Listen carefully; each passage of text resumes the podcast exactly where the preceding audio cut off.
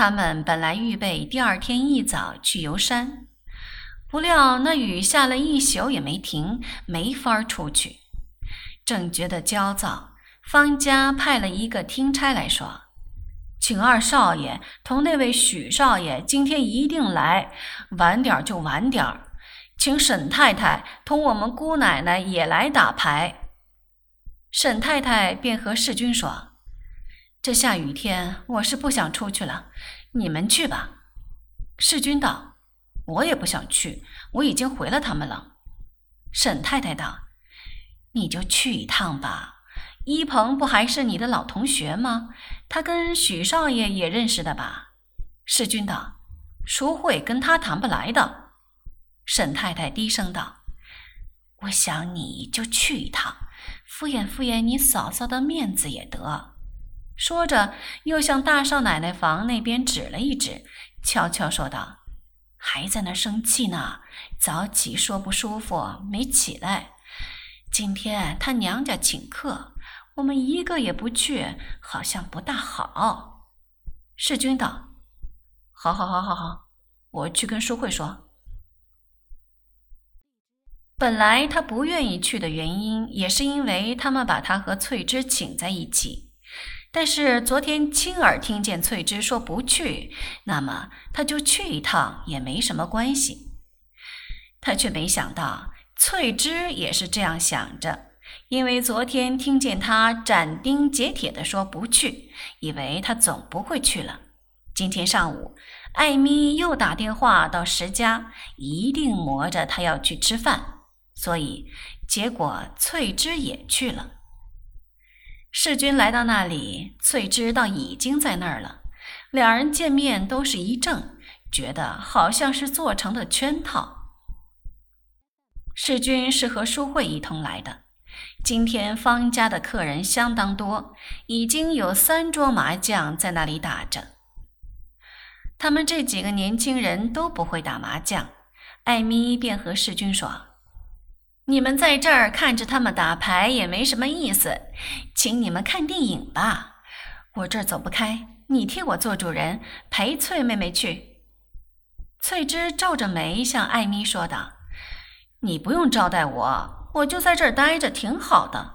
我不想看电影。”艾米也不睬他，自顾自忙着打听哪一家电影院是新换的片子，又道：“去看一场，回来吃饭正好。”世君只得笑道：“淑慧也一块儿去。”艾米便也笑道：“对了，许先生也一块儿去。”淑慧不免踌躇了一下，她也知道，在艾米的眼光中，他是一个多余的人，因此就笑着向世君说：“还是你陪着石小姐去吧，这两张片子我都看过了。”世君道：“别瞎说了，你几时看过的？”一块去，一块去。于是艾咪吩咐仆人给他们雇车。翠芝虽然仍旧抗议着，也不胜效力，终于一同去了。翠芝今天装束的十分艳丽，乌绒阔滚的豆绿软缎长旗袍直垂到脚面上。他们买的是楼厅的票。翠芝在上楼的时候，一个不留神，高跟鞋踏在旗袍脚上，差点没摔跤。幸而世君插了他一把，笑道：“怎么了？没摔着吧？”翠芝道：“没什么。”哎呀，该死，我这鞋跟断了。他鞋上的高跟别断了一只，变成一脚高一脚低。世君道：“能走吗？”翠芝道。行行，他当着淑慧，很不愿意让世君搀着他，所以宁可一翘一拐的一个人走在前面，很快的走进剧场。好在这时候电影已经开映了，里面一片漆黑，也不怕人看见。这张影片是个轰动一时的名片，世君在上海错过了，没看到。没想到在南京倒又赶上了。他们坐定下来，银幕上的演员表刚刚印完，世君便向淑慧低声笑道：“还好，我们来的还不算晚。”他是坐在淑慧和翠芝中间。翠芝一面看着戏，不由得心中焦灼，便悄悄地和世君说道：“真着急了，等会儿出去怎么办呢？只好劳你驾，给我跑一趟吧，到我家去，给我拿双鞋来。”世君顿了一顿，道：“要不等一会儿，你勉强走到门口，我去叫部汽车来，上了车到了家就好办了。”翠芝道。不行呢，这样一脚高一脚低怎么走？给人看见还当我是瘸子呢。世君心里想着，你踮着脚走不行吗？但是并没有说出口来。默然了一会儿，便站起身来道：“我去给你拿去。”他在淑慧跟前挤了过去，也没跟淑慧说什么。他急急地走出去，出了电影院。这时候，因为不是散场的时间，戏院门口冷清清的，一辆黄包车也没有。雨仍旧在那里下着，世君冒雨走着，好容易才叫到一辆黄包车。到了石家，他昨天才来过，今天倒又来了。那门房一开门，看见是他。仆人们向来消息最灵通的。本就知道这位沈少爷很有做他们家姑爷的希望，因此对他特别殷勤，一面招呼着，一面就含笑说：“我们小姐出去了，到方公馆去了。”世君想到，怎么一看见我就说小姐出去了，就准知道我是来找他们小姐的。可见连他们都是这样想。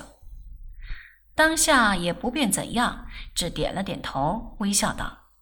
我知道，我看见你们小姐的，她一只鞋子坏了，你另外拿一双给我带去。那门房听他这样说，还当他是直接从方家来的，心里想：方家那么些个佣人，倒不差个佣人来拿，偏要差他来，便望着他笑道：“哎呦，怎么还要沈少爷特为跑一趟？”世君见他这一副笑嘻嘻的样子，知道一定是笑他给他们小姐当差，心里越发添了几分不快。那听差又请他进去坐一会儿，世君恐怕石太太又要出来应酬他一番，他倒有点怕看见他，便道：“不用了，我就在这儿等着好了。”他在门房里等了一会儿，那听差拿了一只鞋盒出来，笑道。可要我给送去吧？世君道：“不用了，我拿去好了。”那听差又出去给他雇了一辆车。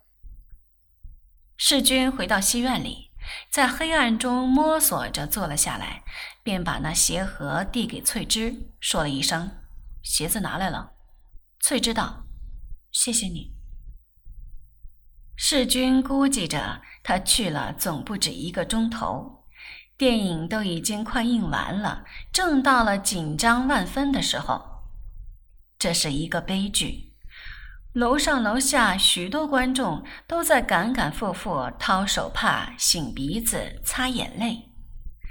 世君因为没看见前半部，只能专凭猜测，好容易才摸出点头绪来。